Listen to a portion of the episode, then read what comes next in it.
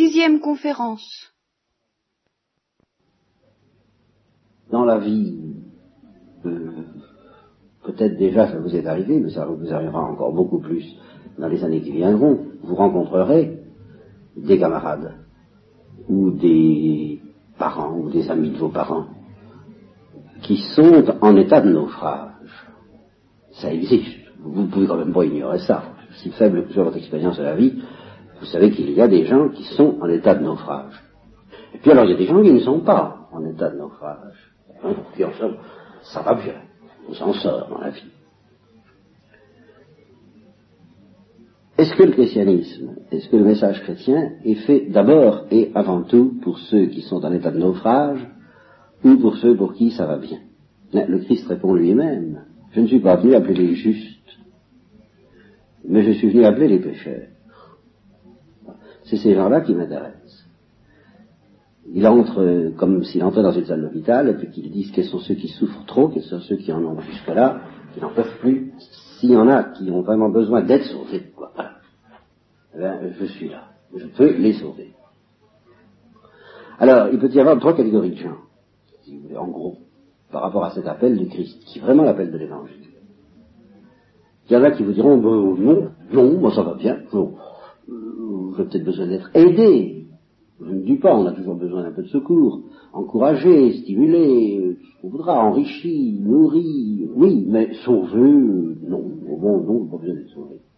Alors ceux-là, eh bien, euh, le Christ dit, bon, ben, j'ai plus qu'à, comme un chirurgien qu'on appelle, lui, dit, non, ça va, le malade, il n'y a, pas à opérer. Bon, j'ai plus qu'à remballer les outils, ma trousse, et puis je repars. Bien.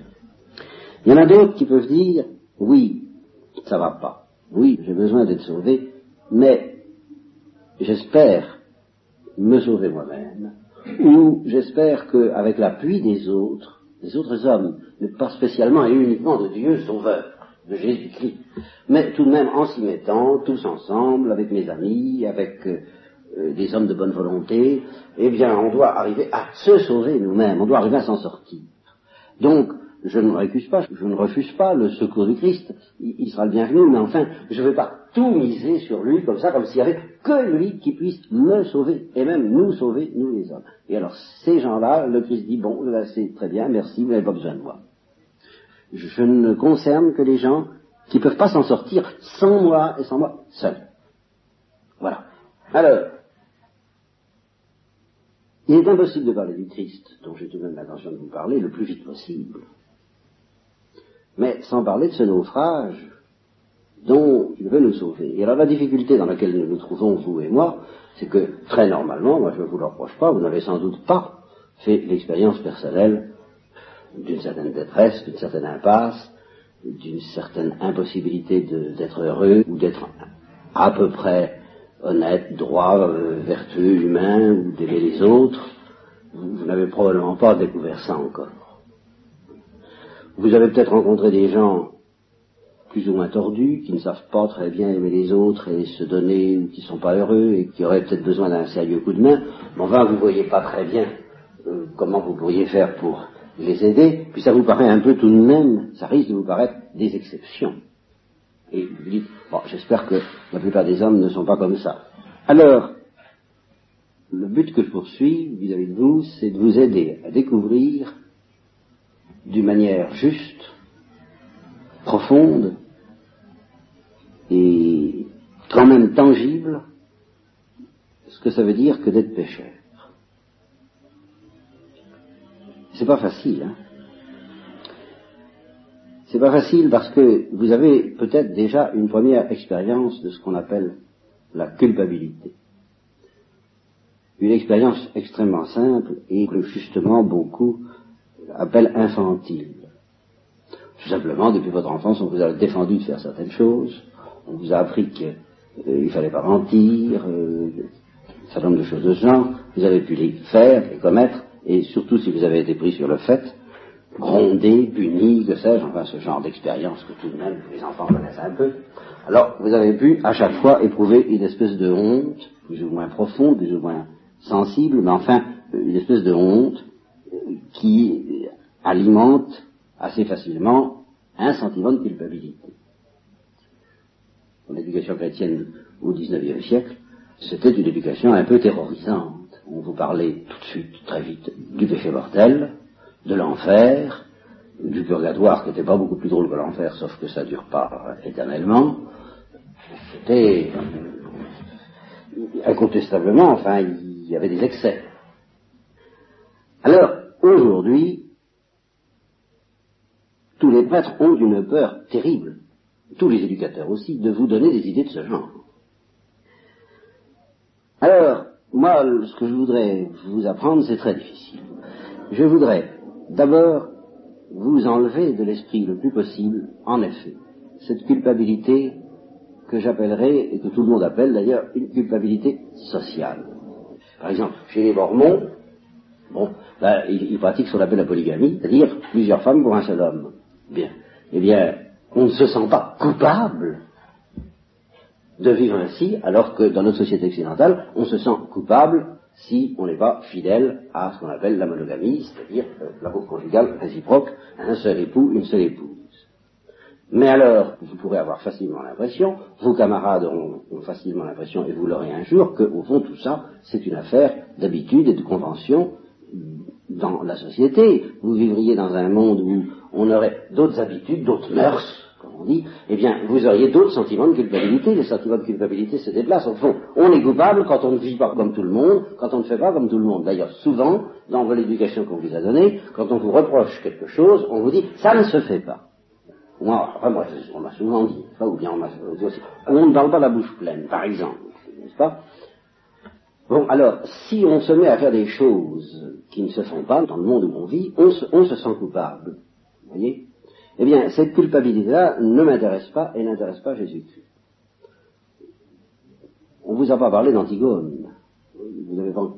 Oui? Non, j'ai entendu parler d'Antigone. Alors, Antigone, c'est une héroïne du théâtre et de la mythologie grecque qui, un jour, avait enterré les morts, enterré son père, je crois, ou son frère, je ne sais plus, bien que le roi de la cité dans laquelle elle vivait ait interdit qu'on enterre les morts.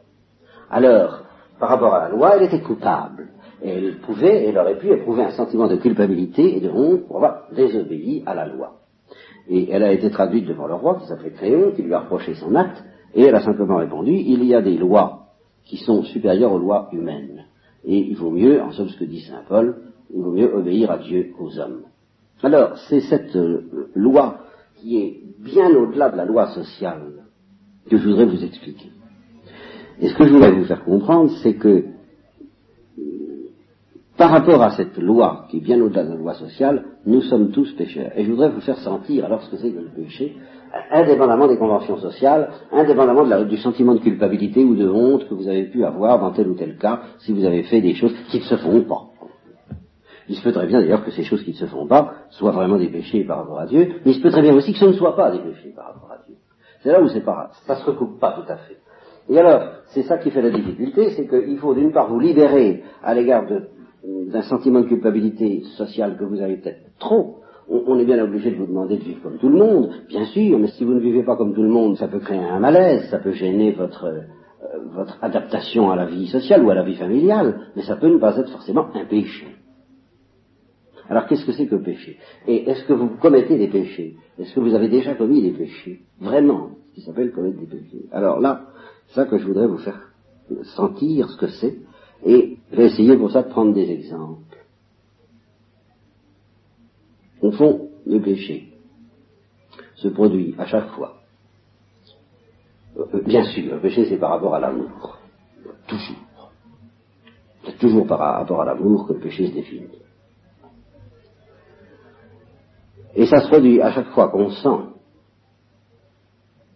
assez clairement qu'on pourrait aller plus loin dans le sens de l'amour, et que librement, alors qu'on pourrait aller plus loin, eh bien, on refuse d'aller plus loin. Alors ça, c'est le péché. C'est extrêmement simple. Autrement dit, le péché, c'est pas une faiblesse, ça je voudrais compreniez bien.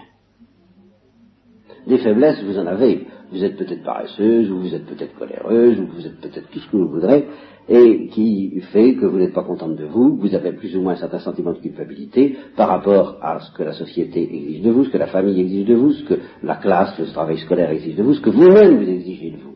Bon, et alors de ce point de vue-là, vous pouvez être très mécontente de vous. Et vous dire, je suis... Euh, vous pouvez être contente de vous, je n'en sais rien, vous comprenez Mais ça, je dirais, ça, Dieu, ça n'intéresse pas, c'est pas la question. C'est pas ça. Il y a des gens qui ne sont pas contents d'eux-mêmes, qui fatiguent tout le monde, qui sont pleins de défauts et qui plaisent à Dieu. Pourquoi? Ben Parce qu'à chaque fois qu'ils ont librement la possibilité d'aller plus loin dans le sens de l'amour, eh bien, ils disent pas non.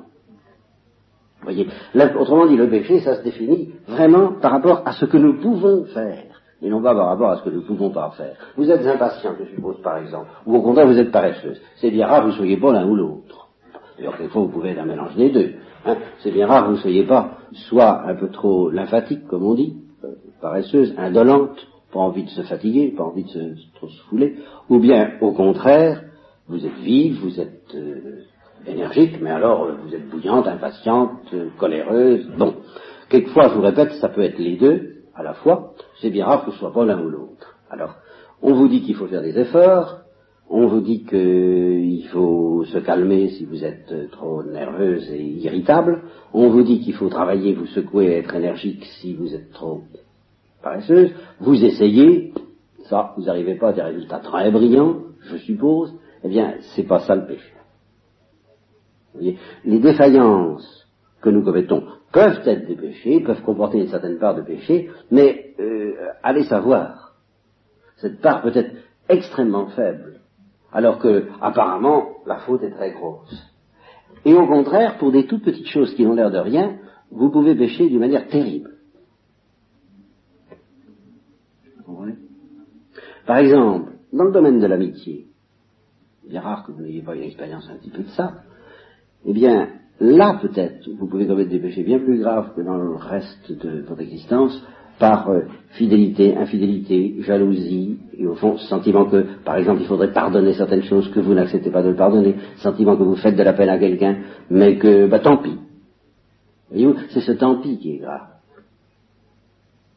C'est à partir du moment où on prend son parti, au fond, de se moquer des autres, plus ou moins, de se moquer de leur peine, de se moquer du mal qu'on veut leur faire, ou du bien qu'on ne leur fait pas. Alors, vous me direz, bah oui, bon, ça, ça va devenir invivable. Eh bien, effectivement, en un sens, il faut accepter de souffrir, de toujours souffrir, de ne pas pouvoir faire toujours davantage pour les autres. Euh, Dieu n'en demande pas plus. Que, que vous disiez, je vois pas ce que je pourrais faire de plus, mais je voudrais bien, c'est tout, ça suffit. Mais si vous vous mettez à prendre cette attitude du oh, bon, tant pis, ah, ça, là, il peut y avoir du péché.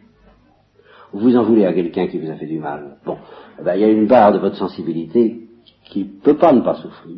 Vous êtes obligé de lui en vouloir dans votre sensibilité. Mais vous pouvez quand même dire au fond de moi-même, je refuse de lui en vouloir, je veux lui pardonner. Eh bien, si vous faites ça, même si vous ne pouvez pas lui adresser la parole, même si vous ne pouvez pas vous entendre, si, au fond de vous-même vous priez pour lui ou pour elle, et puis que vous voulez vraiment que si c'était possible, toutes les murailles s'aplanissent et que vous soyez au fond heureuse dans la paix, dans l'amour avec ces personnes-là, ben vous ne péchez pas. Mais si vous en prenez votre parti en disant ah non, celle-là non, celui-là non, même si je pouvais, je refuserais d'avoir un contact avec lui. Alors ça, c'est le péché. Vous voyez, les péchés les plus graves que vous pouvez commettre, ce sont ceux où vous mettrez le plus de force et le plus de ténacité. Le vrai péché, c'est quand on ne veut pas céder, alors qu'il faudrait quelquefois céder, et qu'on y met du temps. Ça dure. Ça, les, les, péchés qui passent, c'est jamais très grave, à supposer même que ce soit des péchés, je vous dis quelquefois, on n'en sait rien. Mais un péché dans lequel on s'installe, dans lequel on dit non, sur ce point je ne céderai pas, je ne capitulerai pas, il faudrait que je demande pardon, je ne le ferai pas. Il faudrait que j'accepte une humiliation, je ne l'accepterai pas. Je ne calerai pas. Je refuse que ce soit l'autre qui ait le dernier mot. Y a des choses comme ça. Alors ça, c'est le péché. Et alors, c'est extrêmement grave, je vous dis, dans la mesure où c'est tenace. C'est ça qui est grave. C'est pas tellement la matière de ce que vous faites. Un, un péché, même apparemment très grave, dont vous demandez pardon à Dieu d'abord, aux autres ensuite, si c'est nécessaire, ça, s'arrangera toujours. Mais alors, c'est là où vous pouvez peut-être soupçonner, mais pas encore beaucoup, il y a des gens qui, vivent ensemble et qui se pardonnent pas de toute leur vie certaines choses. Ben, c'est infernal. Eh bien, ça, c'est le péché. Et alors, ce qu'il y a, que nous avons besoin d'un sauveur, c'est qu'aucune d'entre vous ne peut dire à l'avance, oh ça, je ne commettrai pas ces péchés-là. Alors ça, je peux vous garantir que vous êtes capable de tout dans ce domaine-là. Vous comprenez? Ah, si vous tombez sur des gens qui sont aimables avec vous, qui savent vous prendre, comme on dit, bon, vous serez peut-être très gentil.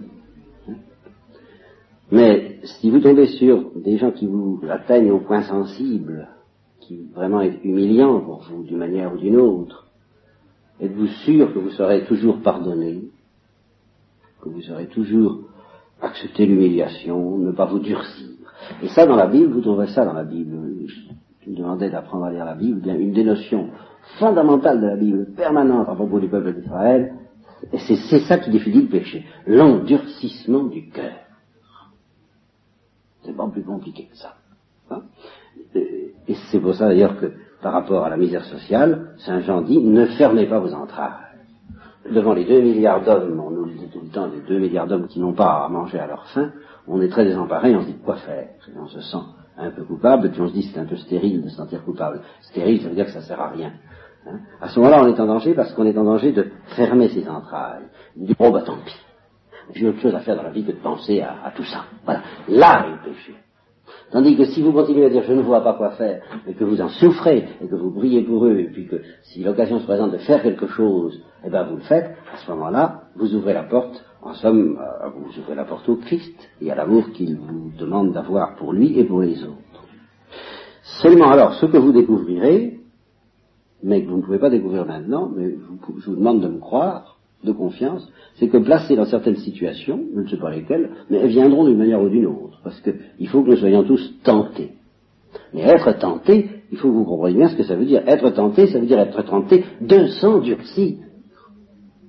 C'est ça, c'est pas être tenté d'être faible, c'est au contraire être tenté d'être fort, mais de la mauvaise manière. Le péché, c'est une mauvaise force, c'est pas une faiblesse. C'est une dureté. Eh bien, dans certaines conditions, vous vous connaîtrez, vous découvrirez un jour que vous êtes tenté de vous endurcir. Et ça, je le sais par des, confidences que je reçois de temps en temps.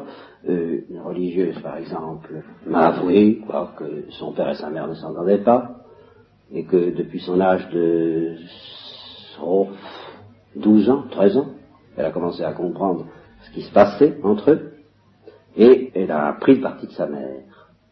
Elle avait d'ailleurs raison, parce que ça, ça, on ne peut pas lui reprocher ça, c'était bien sa maman qui méritait l'amour de sa fille, beaucoup plus que son père. Bien. Alors elle a pris le parti de sa mère, mais alors elle l'a pris d'une manière terrible. Elle, elle, a littéralement haï son père, et elle a décidé qu'elle n'aimerait pas. Parce que justement, elle a vu sa mère victime de l'amour humain, elle a dit bien non, ça n'arrivera pas. Et elle a vécu comme ça dans une sorte d'enfer pendant des années. Et c'est une vie qui a fait la vocation religieuse, elle l'a eue et elle, a une vraie vocation religieuse. Donc c'est quand même une bonne chrétienne.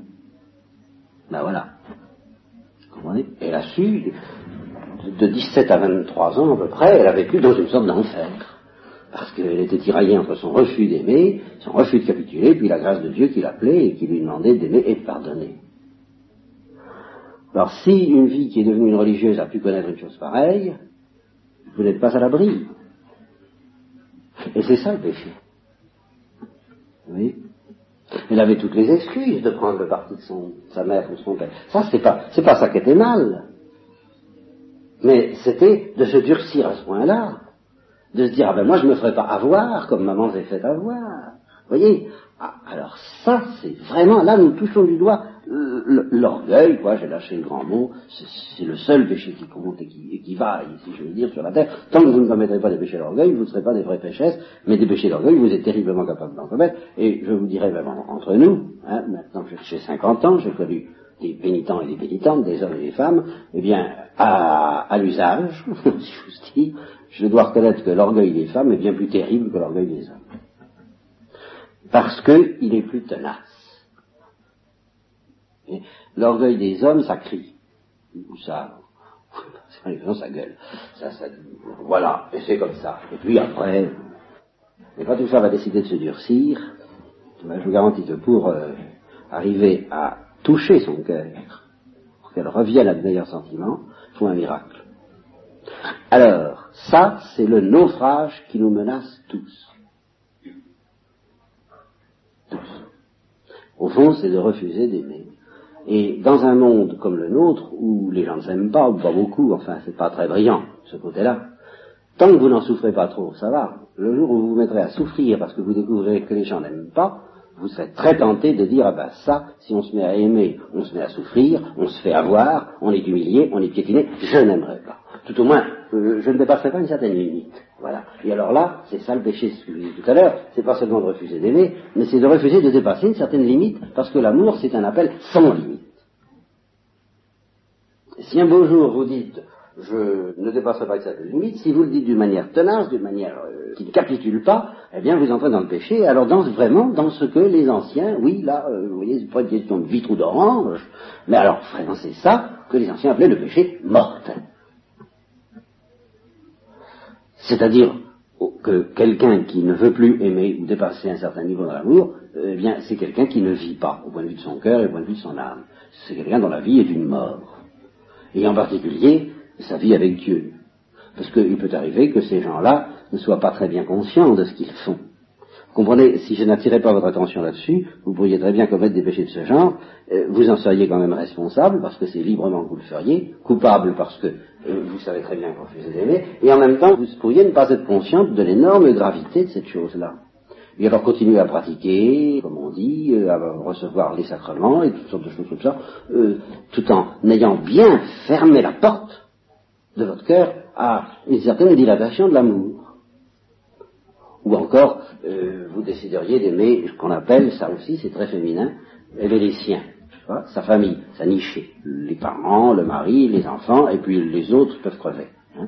Pratiquement, enfin c'est pas, ça on le dit pas, on le proclame pas, mais pratiquement.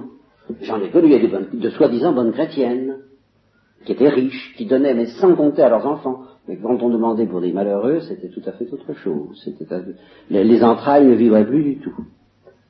C'est un danger que nous courons. Et nous pouvons ainsi faire naufrage.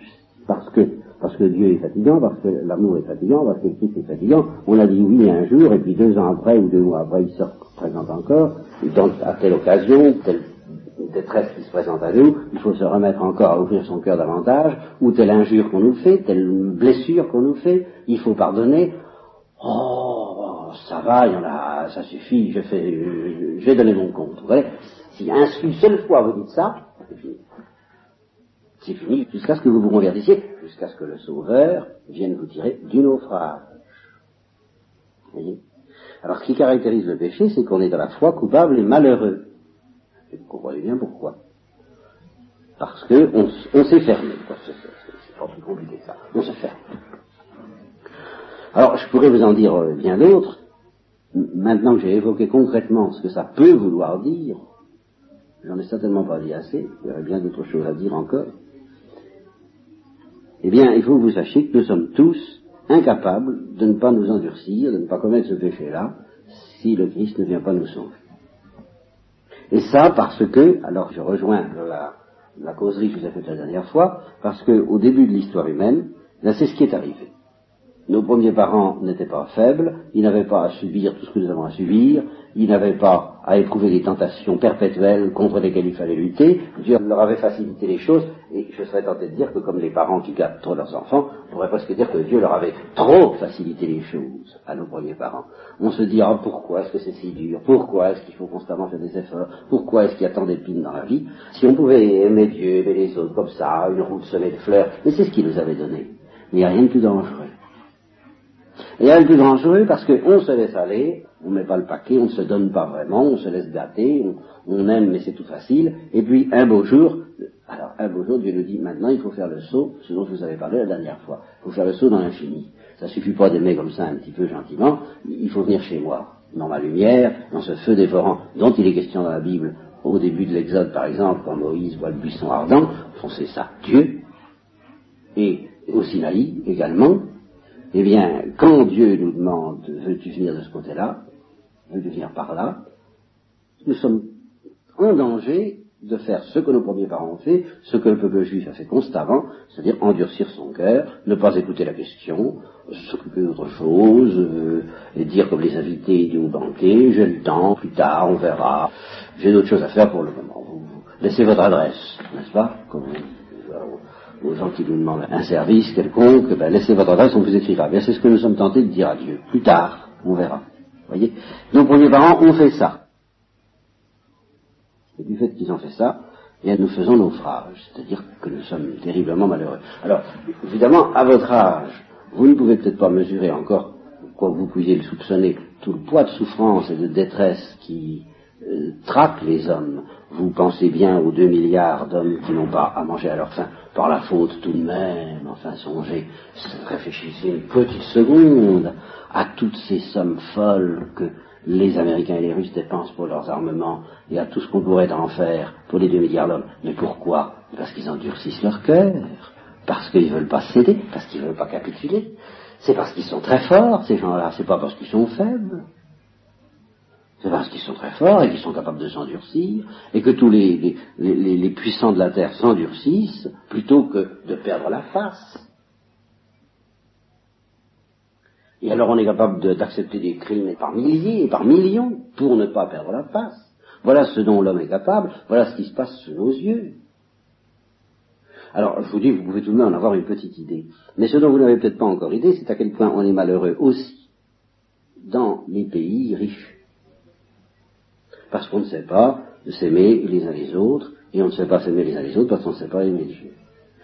Et, et c'est vraiment un poids de malheur terrible. Il n'y a que ceux qui sont touchés par le cœur du Christ, l'appel du Christ, qui échappent à cette espèce de cercle infernal. Ouvrez un journal, voyez les faits divers, voyez la manière dont tous les gens se déchirent les uns les autres consciencieusement, euh, c'est permanent. Oh, bien sûr, il y en a beaucoup qui vivent comme des braves gens et qui n'ont pas l'air tellement malheureux, mais sur toute une vie humaine, eh bien, euh, il y a toujours un moment où ça craque le bonheur qui ne s'appuie pas sur Jésus-Christ. C'est ce qu'il a dit d'ailleurs. Celui qui met mes paroles en pratique, il bâtit sur le roc. Oh, les autres peuvent bâtir de très jolies maisons. Oh, ça, là, oui. Et ça impressionne. On dit, tiens, ces gens-là, ils sont heureux, la coulent douce. Ah, ah, ils s'en font pas. Oh, la vie est très agréable pour eux. Ça dure ce que ça dure. C'est bâti sur du sable. Et dès qu'il y a une tempête, une crise, une difficulté, ça s'écroule. Et alors là, on voit que ces gens-là n'étaient pas heureux, en tout cas qu'ils n'avaient pas trouvé le secret du vrai bonheur. Et c'est ça notre misère, c'est que, au, fond de deux choses l'une, ou bien vous allez vous tracasser pour ce problème du vrai bonheur, de dire, enfin, comment faire pour être heureuse je, veux être heureuse. Ben, vous vous apercevrez que c'est très difficile et qu'il y a quelque chose qui tourne pas rond dans la machine humaine, en vous et chez les autres, et qui fait que ni vous ni les autres n'arrivez pas facilement à trouver le secret du vrai bonheur. Alors, ben, vous avez besoin d'un sauveur, qui est Jésus-Christ. Ou bien vous vous désintéresserez de la question, vous vous direz, oh le bonheur, euh, bon, bon, je m'en fiche. Et alors à ce moment-là, vous endurcirez votre cœur, et ce sera pire encore. Parce que là, vous tomberez vraiment dans le péché. Le péché, c'est pas, je vous le répète, c'est pas les gros péchés visibles, c'est de dire, mais Jésus-Christ, j'en ai pas besoin, l'évangile, j'en ai pas besoin, le bonheur, j'en ai pas besoin, je, je peux très bien vivre au jour le jour comme ça, sans faire tant d'histoire. Eh bien ça, ça s'appelle endurcir son cœur. Si vous ne le faites pas, eh bien vous découvrirez infailliblement que la vie c'est pas facile. La vie c'est pas facile dès qu'on lui demande ce que normalement vous avez envie de lui demander, quoi j'espère encore à, votre âge, et certainement que vous avez eu envie de lui demander ça plus jeune, c'est-à-dire d'être vraiment heureuse, bah quoi dans une famille quand est-ce qu'on est heureux? Quand tout le monde s'aime. C'est clair. Bon, ben vous vivrez avec des gens autour de vous qui ne s'aiment pas, que vous n'aimerez pas, qui vous aimeront pas. comment serez-vous heureuse? Alors il n'y a qu'une réponse, c'est Jésus-Christ, c'est-à-dire le Sauveur.